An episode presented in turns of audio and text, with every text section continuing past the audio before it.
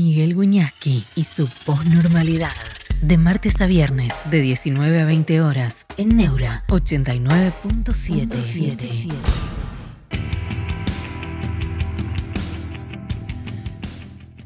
Buenas tardes, ¿cómo están? Bien, bienvenidos, muy bienvenidos a la posnormalidad. Bueno, pasaron cinco días desde que cambió el gobierno. Cinco días y por supuesto, como suele ocurrir en la Argentina, parece una eternidad. Yo quiero hablar con gente que, eh, con autoridad para opinar sobre esto que ocurrió en cinco días, Parca-bajo, buenas, profe, buenas, y a todos los que saludan, eh, vamos a conectarnos con Ricardo López Murphy. Este, rápidamente, Lucas José Bermeque, buenas tardes, profe, porque quiero oír una opinión que naturalmente es autorizada por toda la experiencia que, que ha tenido Ricardo, la que tiene. Ricardo López Murphy, si está conectado con nosotros, muchísimas gracias por, por su deferencia. Bueno, cinco días no, gracias a usted por la invitación. Cinco días, ¿no? ¿Y qué, qué, qué es lo que ve? Que pues, usted dijo un término, esto es estremecedor, o me equivoco. ¿Qué quiso decir con eso? Es verdad. Sí. Y que la situación era de una increíble gravedad que vivíamos, la herencia es una herencia, digamos, de un enorme deterioro, de una gran descapitalización, es, visible en lo económico, con reservas negativas por 12 mil millones y venta de futuros y, y posiciones por 7 mil más, o sea, una situación desesperante en el Banco Central y al mismo tiempo una altísima inflación reprimida y, y, un deterioro en el rendimiento escolar y en todos los indicadores que a tomar. A ver, muchachos, si se escucha bien. Y un deterioro en, en otros indicadores, por ejemplo, eh, la postergación de operaciones o tratamientos por falta de insumos médicos. Nunca había pasado eso en nuestro país. Y yo agregaría, lo he hecho en alguna oportunidad, porque es muy fácil verlo ahí, que es en el sector defensa, es un sector muy capital intensivo, nosotros nos hemos quedado prácticamente con una armada que no puede navegar, una aviación que no puede volar ni tiene aviones de combate y tenemos unas carencias respecto a la situación de hace 25 años cuando yo fui ministro de Defensa notables. Y entonces ahora que, había otra opción que estas medidas... Bueno, ahí empieza, eh, era claro que había que hacer dos cosas. Eh, una es desbrozar ese conjunto de, de controles, cupos, cepos, regulaciones disparatadas eh, en toda la economía y en, particular en el sector externo, y había al mismo tiempo que balancear las cuentas fiscales porque eh, estábamos en, digamos, en una situación de carencia total de crédito y con una tasa de inflación que amenazaba eh, partir hacia niveles eh, cercanos a, una mega inflación o una hiperinflación. Entonces, eh, eso, eh, esas dos dimensiones de lo que había que hacer, tenían una dificultad de orden político sobre cuánto comprende nuestra sociedad la degradación de estos 20 años, y en segundo lugar, si iba a haber el andamiaje institucional para respaldar el programa y las dificultades de diseñar un programa apropiado en un contexto tan adverso. Eso es eh, la, circunstancia. Después los detalles, eh, probablemente yo hubiera deseado una explicación muy global de la, de la transformación de todo el marco regulatorio a dónde vamos, cómo debe ser nuestro crecimiento y luego las medidas de coyuntura. Se, se principió por las medidas de coyuntura con muy pocas explicaciones, pero supongo yo que eso se resolverá cuando el ministro y los colaboradores vayan al Congreso y comiencen el debate de las medidas que requieren aprobación. Usted en su momento, según mi opinión, de manera, eh, bueno, casi profética, intentó un ajuste, a mi criterio hubiera sido necesario, pero no, había... Eh, no, había plafón político y, y, no funcionó, quizá hubieran cambiado las cosas, ¿no? Totalmente. En aquella oportunidad el problema era muy menor, o sea, muy menor, quiero decir, era un problema serio, pero no era un problema de la envergadura actual. Lo que teníamos que hacer básicamente era, habíamos recibido un, gran apoyo de los organismos multilaterales y del conjunto de los, países más importantes del mundo y al primer trimestre nos habíamos volado las metas en un 100%, lo cual generaba una situación muy delicada. Entonces había que reencauzar el programa y si reencauzábamos el programa teníamos financiado al sector público que gastaba, digamos, 12 o 14 o 15 puntos menos que ahora respecto al PBI. Eso es un número estremecedor. Tremendo. O sea, a ver, yo, yo he buscado forma de explicarlo. Una que se me ha ocurrido últimamente y creo que es muy gráfica es cuando yo era ministro de Hacienda había 2 millones de empleados públicos y aproximadamente 4 millones de jubilados. Ahora hay 4 millones de empleados públicos, aproximadamente cerca de 10 millones de jubilados y 5 millones de planes sociales, pero trabajan los mismos 6 millones. O sea, antes había que sostener el sector privado un empleo o jubilación pública, ahora hay que sostener 3. Eso ha dejado de ser viable, por eso los jóvenes se van. O sea, la, perspectiva que, ofrece la continuidad del, modelo anterior era el colapso, la degradación y el empobrecimiento. El cambio es sin duda muy traumático, pero lo que yo creo que hay que explicarle a la sociedad es el horizonte. O sea, Argentina, si estabiliza y haciendo las cosas con cuidado lo va a lograr, y si se abre al mundo, y sostiene un marco de seguridad jurídica, va a tener grandes oportunidades de crecimiento por factores propios de la recuperación de su sensatez. Eso lo más importante, hemos sido muy insensatos muchos de mm. los años de la guerra. Y por otro lado, Eh, el potencial de estar en una zona alejada de los dramáticos eventos bélicos que se viven en Medio Oriente y que se viven en el centro de Europa.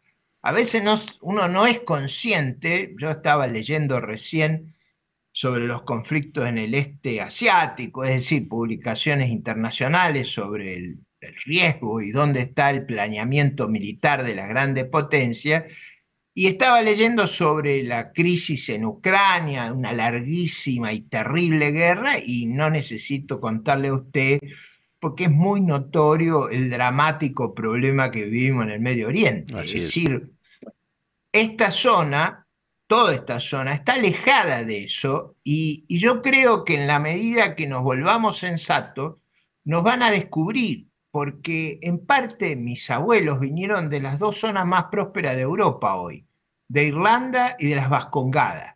Ah, y, ah mire, mire qué híbrido es usted. ¿eh? Vasco, vasco irlandés. Ah, no sabía, claro. Exactamente. Bueno. Pero digo, y es la primera mezcla, porque no se habían mezclado antes. Eh, porque eran, eh, digamos, en alguna medida toda esta gente migró a la Argentina con una expectativa de crecimiento personal, huyendo de la persecución colonial en Irlanda, huyendo de la, digamos, de la eventualidad de guerras, es decir, eh, huían, buscaban la prosperidad y huían de la guerra. Claro. yo digo, Argentina y sus vecinos están hoy en condiciones de ofrecer un maravilloso, una maravillosa propuesta que es paz, prosperidad y futuro, y lo que Argentina tiene que hacer para eso es alcanzar eh, sensatez. Sensatez no quiere decir una visión unilateral del, mundo, de la economía. Sensatez quiere decir no ir contra el sentido común. No se puede tener los descalabros presupuestarios, monetarios y externos que hemos tenido. Definitivamente. Eh, diputado, usted lo conoce a Milei. mucho. mucho. ¿Cómo es y cómo lo ve ahora? ¿Cambió?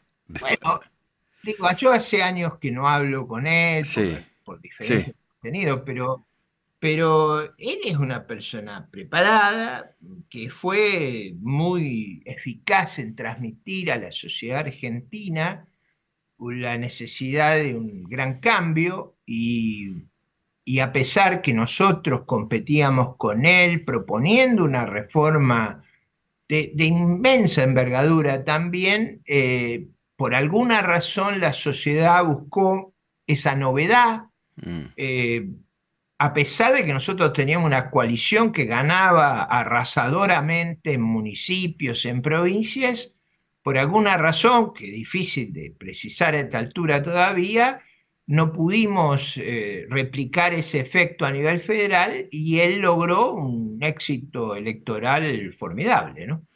¿Y la sociedad, cuánto dura esto? Si, se puede profetizar algo en Argentina. ¿Cuánto dura el comienzo de un repunte? a ver, hay dificultades, obviamente hay dificultades muy serias en materia económica y social, va a haber que explicitar el programa, va a haber que en algún momento enviar el presupuesto de 2024, digamos, fin de abril, principio de mayo, haciendo el tiempo para que pueda reformularse la situación, pero en algún momento habrá que explicitar todas estas opciones. Y lógicamente en la sociedad va a pasar, a ver, va a haber que pasar el verano, va a ser difícil porque hay una gran tensión, eh, muy difícil la situación, y va a haber grupos interesados en subvertir el orden institucional, no, no simplemente quejarse, o sea, eh, van a intentar eh, desconocer el orden institucional, no es, no es que lo digo yo, lo dicen ellos. ¿no? Violentamente, dice usted, o lo dicen ellos. Claro, bueno, comenzando por, protestas y desbordando la capacidad de mantener el orden público. Recuerde, Guñaski, que el atributo esencial del Estado es el monopolio de la fuerza. o sea, si, la razón de ser del Estado es evitar la violencia de la jungla, es decir, la violencia entre nosotros, como predomina en la jungla. La idea del Estado es que usted hace transacciones de todo tipo, pacíficas y voluntarias, no sometido a una patota, a la violencia o a la delincuencia. Eh, la idea de violentar el orden institucional o hacerle perder al Estado el monopolio de la fuerza está en el corazón del problema del poder. Eso no puede aceptarse y yo creo que es lo que va a estar en discusión en las próximas semanas. ¿Y en el Parlamento cómo están las cosas? ¿Y cómo pueden estar de ahora en más? Bueno, a ver, Junto por el Cambio recibió un terrible shock. Si usted me preguntaba cualquier integrante Junto por el Cambio en marzo de, este año, no si ganaban la elección, si no podían estar fuera de balotaje, hubiera dicho usted está demente. Eh, bueno, lo que ocurre es que la formación de Junto por el Cambio sigue teniendo un peso decisivo en el Congreso y lo mejor que puede pasar es que mantengamos a lo mejor no la misma integración y cohesión previa, pero un alto grado de cooperación. Eso le haría muy bien a los 10 gobernadores que elegimos, a los 700 intendentes y por supuesto le haría bien también al presidente y a la estabilidad institucional. ¿Y el kirchnerismo? Eh, el kirchnerismo por supuesto, por supuesto, por supuesto va a haber complejas negociaciones como ocurre en todos los parlamentos del mundo. Digo, no es solo acá que es compleja la cuestión. ¿Y a, Cristina Kirchner, al kirchnerismo, cómo, lo, cómo los visualiza en esta circunstancia? Yo creo que ellos se quedaron prácticamente sin discurso, ellos han perdido la, me parece a mí, la capacidad de guiar a la sociedad o de tener influencias. Yo conozco las encuestas, están en muy mala situación.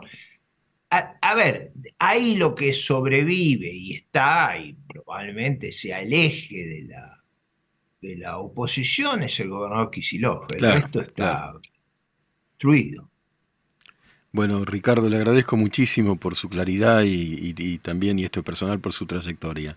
Muchas gracias por, por, por No, está muy bien. Además, yo le pido que también le haga un agradecimiento porque en estos tiempos de tanta virulencia es difícil escuchar un mensaje templado, templado y prudente.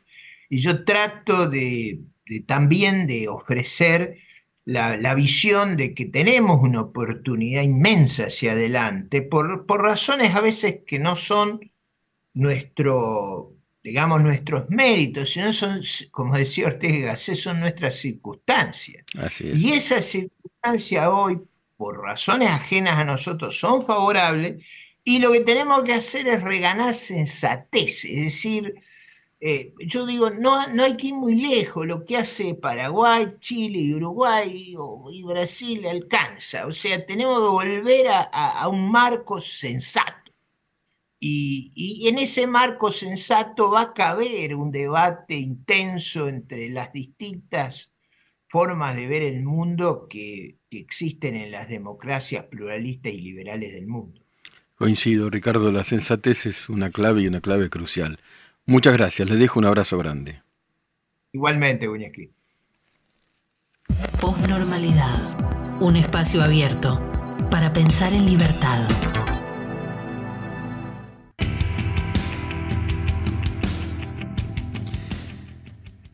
La verdad es que la palabra de López Murphy para mí es muy, para mí, para tantos que hayan eh, transitado la observación de la política durante los últimos años, es muy autorizada por diversas razones. Una es porque intentó un plan de ajuste mucho más atenuado que este, y como yo le dije a él, lo, poco menos que lo apedrearon, esa ideología imperante, ¿no? y había que ajustar. Bueno, no se hizo nada y prevaleció la insensatez. El otro elemento ahí, Tuki dice, eh, tanto que hablaban de hiper, este, mi ley es la hiper. ¿Cómo va a ser la hiper si hace cinco días que gobierna? La hiper es cinco días, cinco días.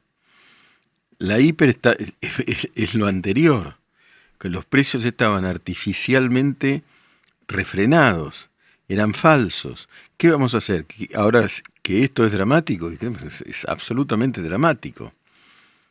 Es dramático. Lo de los impuestos es cierto. Hay impuestazos. Ahora, yo me lo pregunto como todos nosotros, como, si se quiere, como víctima del, impuestazo, de los diversos impuestos. Lo que sucede es que al ofrecer la exhibición de ganancias, eh, dejaron de, eh, digamos, sin, sin fondos en buena medida a las provincias. Es un dilema terrible. Esto es un dilema terrible.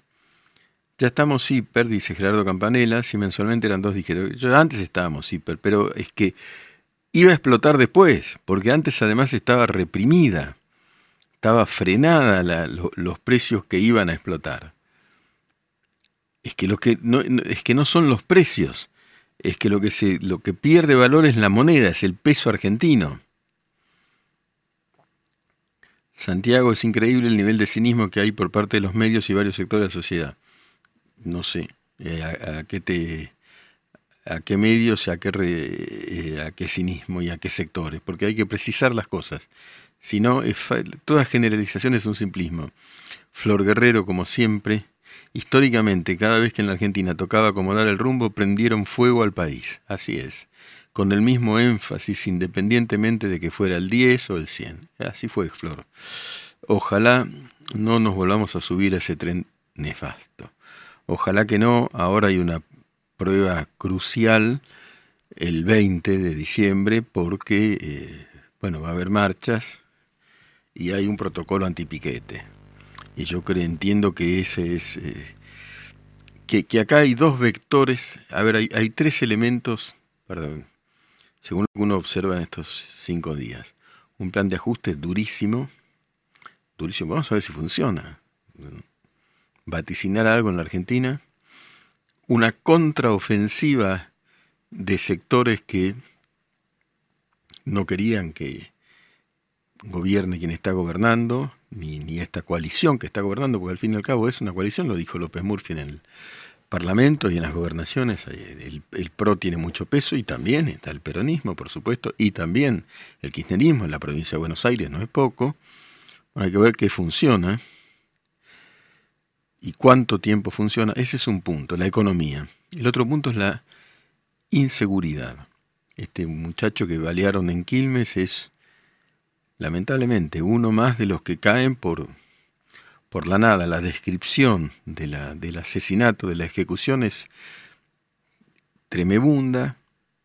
Tremebunda la gente que estaba en un colectivo observando el hecho de cómo lo mataron a sangre fría. Lo que quizá lo más estremecedor fue el hecho de que lo mataron, volvieron y tomaron la moto que, del muerto y se la llevaron. ¿Cómo puede ser que la vida haya perdido todo valor para tanta gente? Gerardo Campanella en Japón en la década del 70 les tomó cinco años erradicar la inflación del sistema completamente. Bueno, por eso es duro esto. Eh, el, profe David me dice a mí, hola profe, vamos a sobrevivir además. Eh, se, me fue el, el, mensaje, pero está diciendo como que la economía, lo que alcancé a leer es que venía a posteriori de, este momento tan álgido, de que venían con, con, buenas con buenas perspectivas. Ananaf 51 para relajar un poco dice, hoy anda vestido re tranquilo, profe. Vengo con camiseta de, hacer gimnasia, pero no hice con esta, ¿eh? Siempre limpio. Tenía otra y esta la tenía sin usar y me puse esta y, y ya está, es viernes. Pero yo sigo trabajando el fin de semana. Flor Drago, ¿qué piensa que ocurrirá el 20 de diciembre? ¿Qué pasará si la sociedad no ve un control de la situación? Flor, es una pregunta crucial. ¿Saben por qué? Yo creo que la mayor parte de la gente no quiere disturbios, que los que lo quieren son pocos, pero los pocos pueden hacer mucho daño. Pueden manifestar mucho, pero los provocadores, los, lanzapiedras, el gordo Montero, y, ¿cómo se llamaba el gordo este? Romero, algo así. Eh, esos son, ahora entiendo que son minoría pero una minoría puede ser un daño muy grave.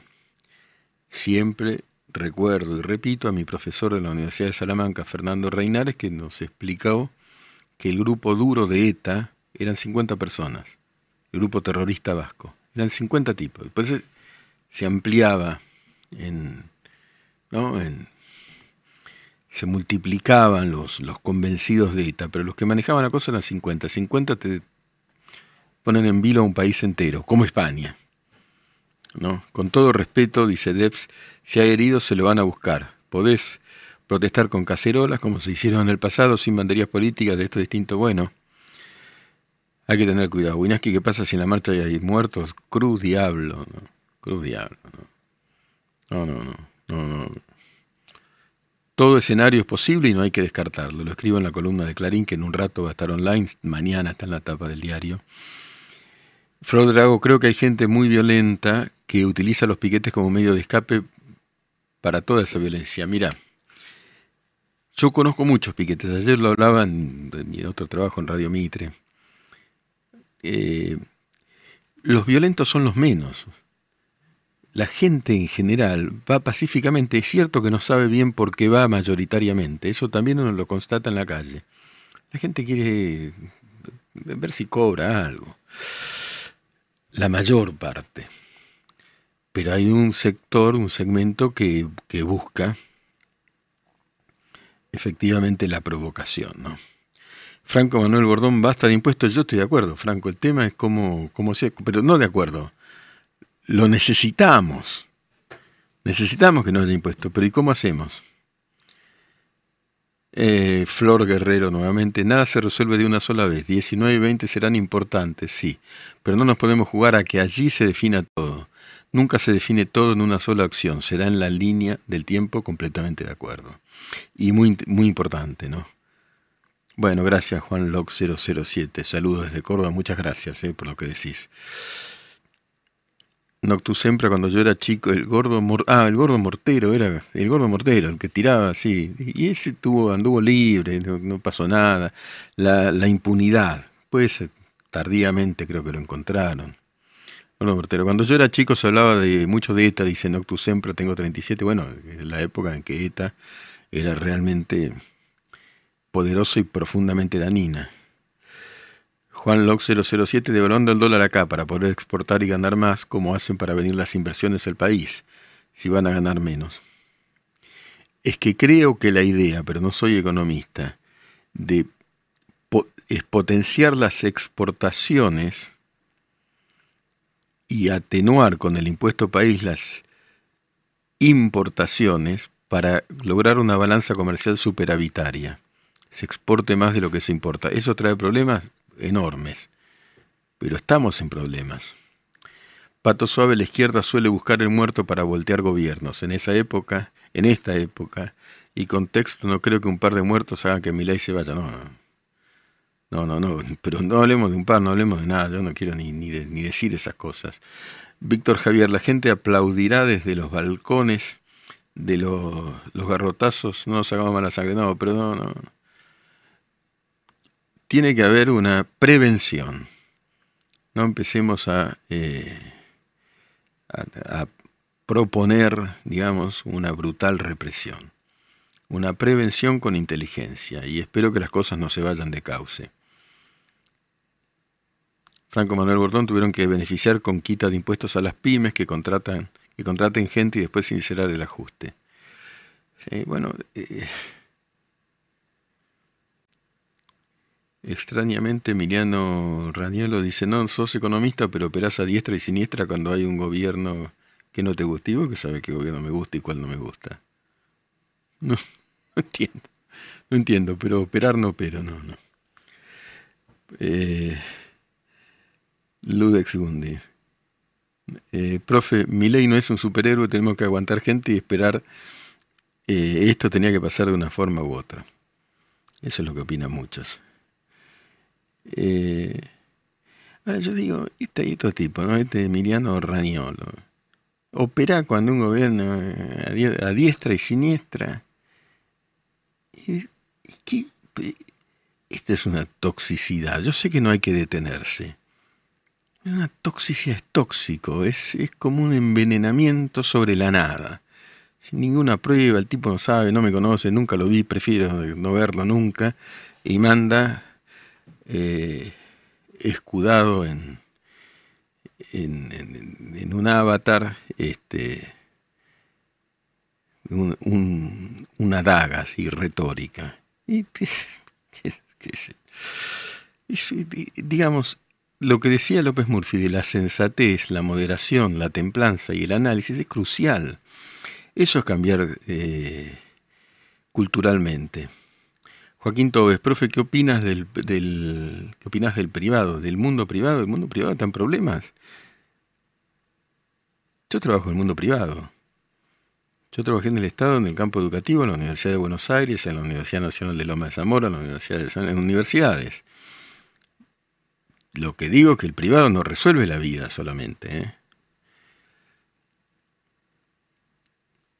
Víctor Javier, la gente está harta miel que quiere garrote, recibir a garrote. Sí, pero no nos enamoremos de la violencia, ¿eh? por favor. Eh, anti Miguel tiene la ventaja de que venimos de la malísima administración de Alberto en la pandemia. Si aguantamos ese trato del Estado, difícil es que Milei nos haga algo peor. No, bueno, lo de Alberto y lo demás fue bochornoso. No solamente por la mala praxis de la gestión, por, los, por la inmoralidad por el vacunatorio VIP, ya lo sabemos, por la fiesta de olivos, por la mentira, está lleno de infamia, por Insaurralde, por... ya sabemos todo eso. Gabriel, hola profesor, saludo desde Paraguay preparándome para irme a vivir a Buenos Aires. ¿Estás seguro? Después de tres años, hora de volver y aguantar al nuevo gobierno electo por el pueblo. Bueno, suerte. Gerardo Campanella, hay que apoyar el paquete de leyes ómnibus. Sí, pero apoyar tampoco, Gerardo, es no criticar, ¿eh? Es mirar, analizar y si hay que criticar, se, critica. El que, digo, sí, Lucas, no nos enamoremos de la violencia, por favor. Pablo de Clemente es muy eh, optimista y dice que tenemos un gran equipo de cirujanos que va a salvar el país. Bueno, ojalá. Hay mucha violencia en la sociedad, sin lugar a dudas. El asesinato de hoy eso es el ejemplo de hoy. Todos los días ocurre algo, ¿no es cierto? Vamos a hacer una pausa. Pensar, pensar, pensar. Posnormalidad. Pensar escuchando. En Neura.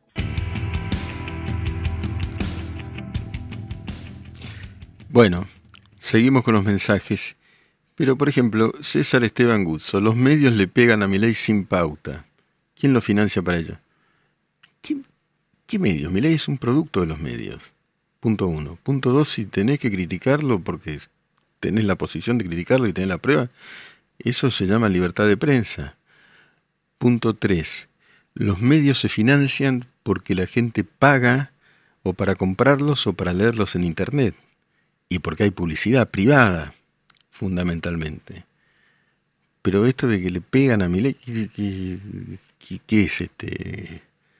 ¿Qué es Dios? ¿Qué es Jesucristo? yo tengo buena relación con él y no, no diríamos que desde este lugar se lo ha criticado, pero la, la posibilidad, la necesidad inclusive de criticar un gobierno es crucial. Frodrago, ¿qué consideras que es ajuste a la casta?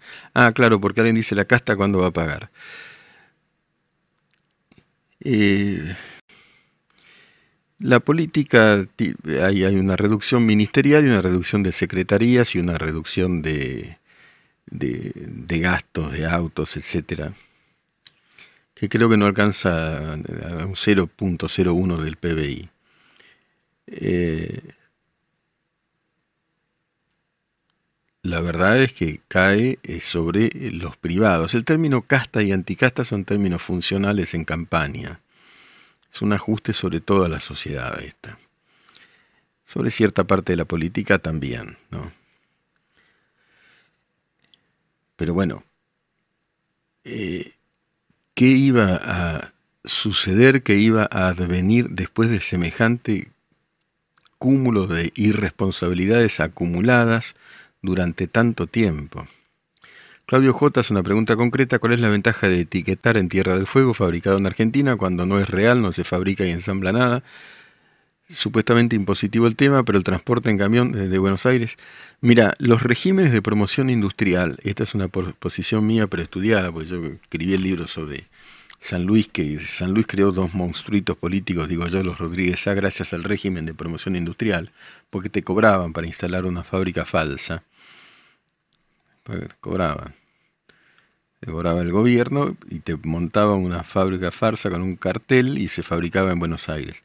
Los regímenes de promoción industrial han sido este, nefastos, eh, economistas lo pueden explicar mejor, para el país entero. ahí sí han favorecido castas, oligarquías provinciales o grupúsculos o grupos empresarios, algunos no grupúsculos, grupos importantes, no pagaban IVA, imagínate. Incluso se eh, estoy hablando de promociones industriales. La más relevante fue la de San Luis, Tierra del Fuego, San Juan. Eh, la Rioja creo que también tuvo, pero la más importante fue la de San Luis. Bueno, son negocios, todo eso hay que racionalizarlo. ¿En cuánto tiempo? Chicho 314, no decimos que no lo critiquen, pero con la verdad están diciendo que no recortó nada y en cinco días hizo muchísimas cosas. Sí, no, esto es la discusión. Yo, creo que, que poco se puede hacer en cinco días y se hizo mucho y puede haber eh, visiones opuestas sobre la manera en la que se lo hizo. Pero sí, ocurrieron muchas cosas en cinco días. Eh, ¿Concuerda con Fantino de que deberían ajustar más y dar estadísticas? Pregunta Flor Drago. Dar estadísticas y dar números es crucial, sí. Y ajustar más a quienes se pueda ajustar. Porque hay algo que, lo, que yo siempre lo repito, que es de Felipe González, que dijo, cuidado con el ajusticidio. Ajustar tanto, hay un límite, donde vos ya no podés no podés sobrevivir. ¿no? Entonces es, un delicadísimo límite y estamos en ese borde. Miguel Latanzi, buenas tardes, profe. Por supuesto, la violencia no es buena, pero si le tirás piedras a la policía o llevas una molotov, no es que la policía te agarró comprando leche. No, bueno, por supuesto, hay que ver cada situación, ¿no? La situación defensiva es una situación diferente de una situación agresiva. Morongueto dice, la verdad que en cinco días hicieron mil veces más que toda la gestión K completa.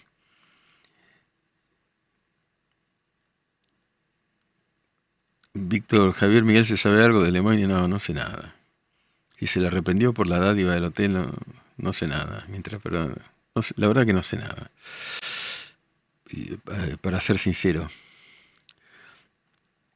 Chicho 314, eh, ojalá pasen a la carrera, a la Cámara de Diputados y Senadores y le recorten sus sueldos mínimos a la mitad.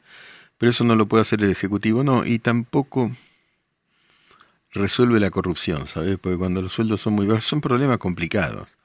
A ver, en los países nórdicos ganan poquísimo y gastas 5 dólares de la tarjeta con una tarjeta del Estado y, y, fuiste. Yo creo que se podría ajustar más. Y espero que se ajuste culturalmente. Yo, anécdota, he ido una vez a ver a un tipo que era subsecretario del subsecretario una razón periodística. No sé por qué era una fuente. Eh, salimos de un café y el tipo dice, te, vamos con el chofer, te llevo a... ¿Qué chofer? ¿Quién sos? ¿Cómo que tenés chofer? Porque vos tenés y yo no tengo, yo soy un ciudadano común. Ese tipo de cosas, eso hubo abusos en las provincias, en, todas partes. Eh, Claudio J, me encanta que hoy en día se replanteen cosas que ni se discutían, hay mucho por mejorar. Bueno, yo como les comentaba, hoy también seguí estudiando. Eh, yo los viernes tengo una tarea muy importante, que es escribir una columna que va en tapa en Clarín y que requiere una gran responsabilidad. Entonces, leí bastante de lo que puedo leer comprendiendo, que es sobre filosofía, de, bueno, en este caso del libertaria, eh, ayer alguien que, que se llamaba Nicolás Gómez aludió a los orígenes escolásticos de la escuela de Austria y leí todo un opúsculo, llamémosle así, un escrito, un paper de Jesús Huerta, creo que se llama el profesor, al que citó ley y es muy interesante porque arraiga la escuela liberal austríaca de economía, que considera que los precios son una dinámica fijada por la ciudadanía, con ejemplos tales como Messi juega en... ¿Dónde juega hoy? En Hong Kong. Y suben, pero suben de Hong Kong, que Hong Kong creo que juega, no sé. Messi juega, el eh, profesor Huerta de Soto, muchas gracias, un genio. El profesor Huerta de Soto dice una cosa muy interesante y lo pongo en la columna. Lo que dice la, la la escuela austríaca es viajar a Uruguay cuesta 10. Ahora, si mañana juega Messi en Uruguay cuesta 300, porque el público pone el precio, por demanda. Ahora, Jesús Huerta de Soto dice una cosa que me pareció muy importante, y es que en las universidades de Salamanca fundamentalmente en España y de Coimbra en Portugal, que también tuve la suerte de conocer, que es hermosísima. Pero yo estudié en Salamanca, un posgrado breve, pero importante. En Salamanca, eh, el concepto de una economía liberal eh, empieza a incubarse desde el jesuitismo. ¿Y quién estudió en Salamanca? Eso es lo que pongo en la columna yo. ¿Quién estudió en Salamanca? Manuel Belgrano. ¿Y qué decía Manuel Belgrano? Que esto, que ni siquiera había nacido, iba a nacer e iba a prosperar en la medida en que hubiera libre comercio. Efectivamente. Este y, otro ah, promotor del libre comercio, y discúlpeme, anglófilo, porque lo fue, por eso sí yo escribí un libro sobre Mariano Moreno, Moreno el fuego que inventó la patria, fue Mariano Moreno. Mariano Moreno era el representante de los intereses de los hacendados y de los británicos en, el Río de la Plata, lo cual en ese momento era revolucionario, porque si no estaban los intereses monopólicos de la corona española. Moreno y Belgrano fundan una tradición liberal en la Argentina, antes que Alberdi, Sarmiento y Avellaneda. 1810, 1806 ya Moreno estaba con esto. Y Belgrano también. Además eran ambos partidarios de la prensa, Belgrano, Belgrano más que Moreno. Después otro día cuento esto. Transaccionar libre y voluntariamente. Gran frase nos recuerda Barry Hopper. Pero conjuntamente con esa tradición liberal hay, una tradición iliberal o antiliberal. Las dos confluyen. Las dos confluyen. La tradición de lo que después fue el rosismo, la tradición proteccionista, la tradición caudillista, las dos generaron lo que es lo que fue este país. ¿no? Y vamos de la una a la otra. Eran masones, recuerda Juan Diego Terán, en aquel tiempo, bueno, la masonería era otra, otra historia, tenía un poder, San Martín lo era. San Martín lo era, ¿no? Eh, Federico Boyer vendía de la Revolución Francesa, la primera ola liberal, ¿no? Sí, pero también de la Revolución Norteamericana, ¿eh? Pero es muy interesante porque había neomercantilistas o mercantilistas italianos también. Uno se llamaba Filangeri, con ese, de ese con no personalmente, pero con los libros de ese Finangeri se instruyó Mariano Moreno, que había una corriente eh, europea, italiana, española, según el profesor Huerto, eh, y más tarde, a partir de 1870 en Austria, bueno, y antes en Inglaterra, por supuesto, el liberalismo, eh, que, es una tradición liberal de la cual estas playas se nutrieron, pero no se nutrieron solo de esas. Se nutrieron también de, un nacionalismo, de un contrarreformismo. Entonces está, la reforma protestante y la contrarreforma española se vuelve muy oscurantista, inquisitorial.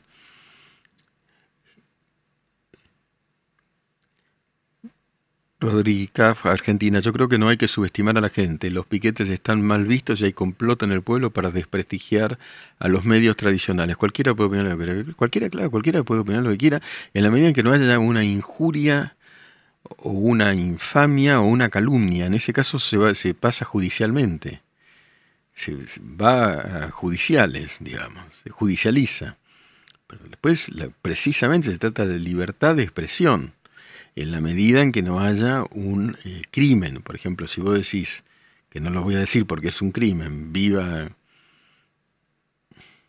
Eh, si hablas del nazismo de manera ponderativa, eso en muchos países es un crimen. Y acá debiera serlo también. La vuelta del impuesto a las ganancias es una estafa a los que votamos a mi ley, dice sin embargo Claudio J. Y los principios libertarios, ¿sí? Uno lo siente como, volvieron a meter la mano en el bolsillo. En simultáneo desde el realismo decís, sí, ¿cómo, cómo haces? ¿Cómo haces para que las cosas no sean aún peores?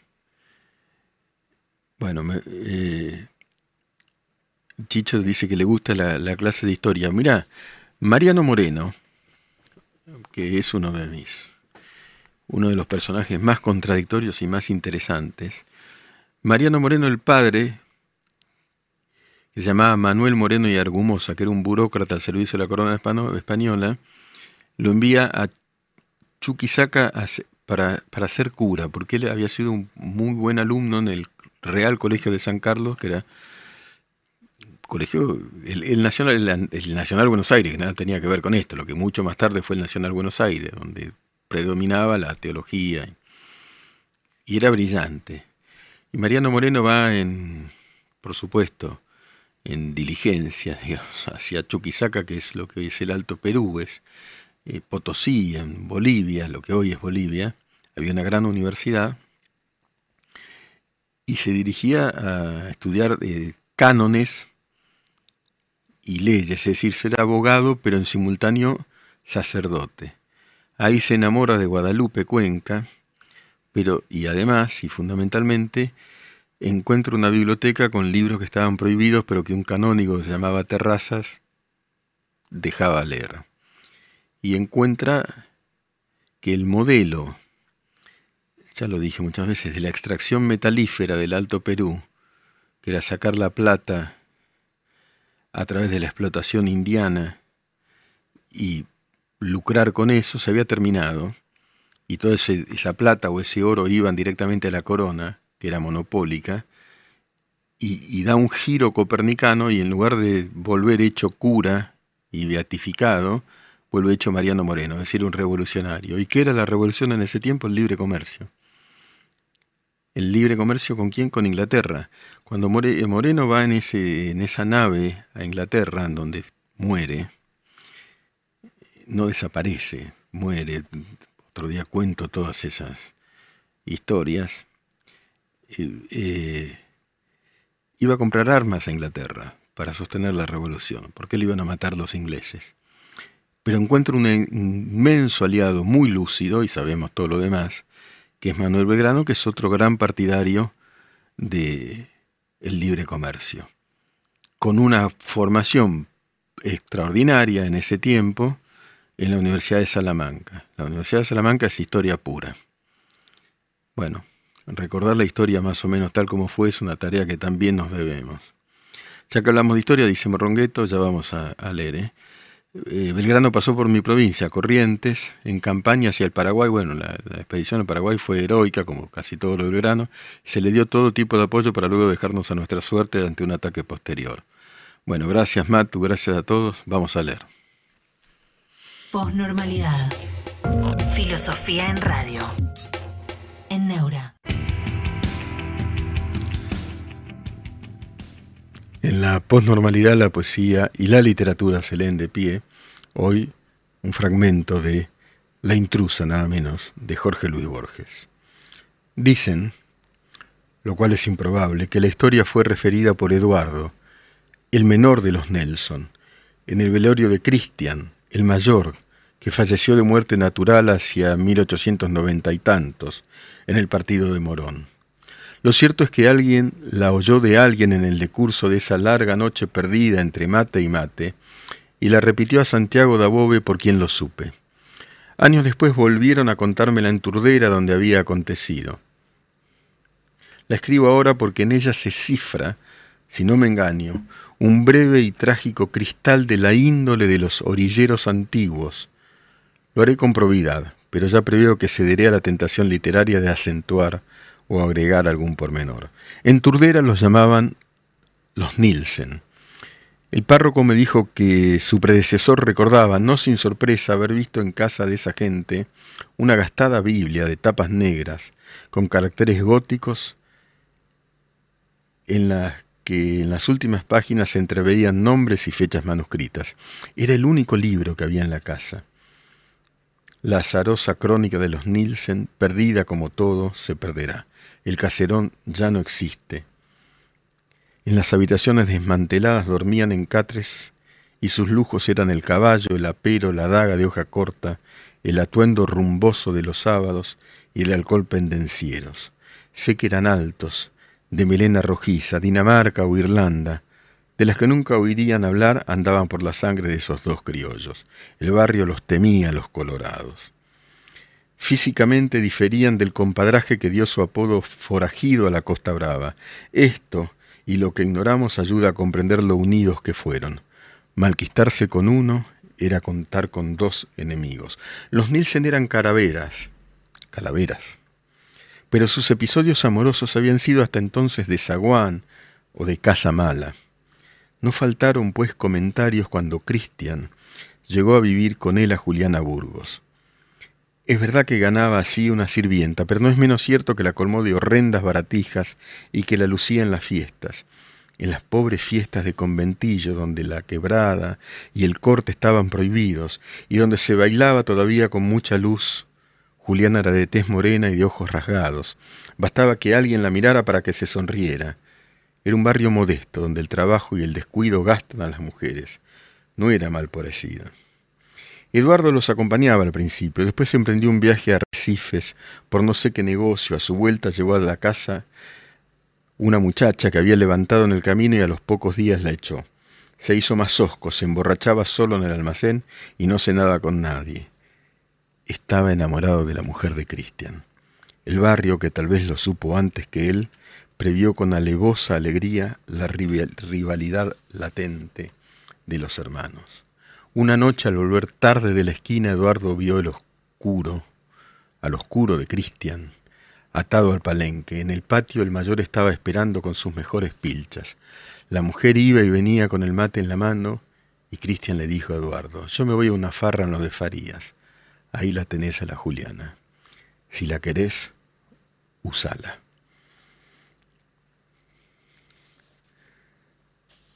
El mes de marzo estaba por concluir y el calor no cejaba. Un domingo, los domingos la gente suele recogerse temprano.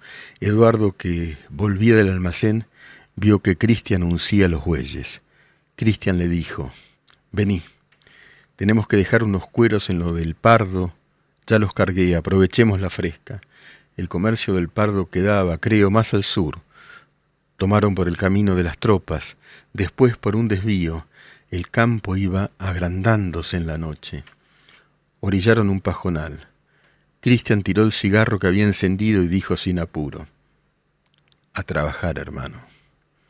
Después nos ayudarán los caranchos. Hoy la maté. Que se quede aquí con sus pilchas. Ya no hará más perjuicios. Se abrazaron casi llorando. Ahora los ataba otro círculo. La mujer, tristemente sacrificada, y la obligación de olvidarla. Viernes postnormal con Miguel Wiñaski.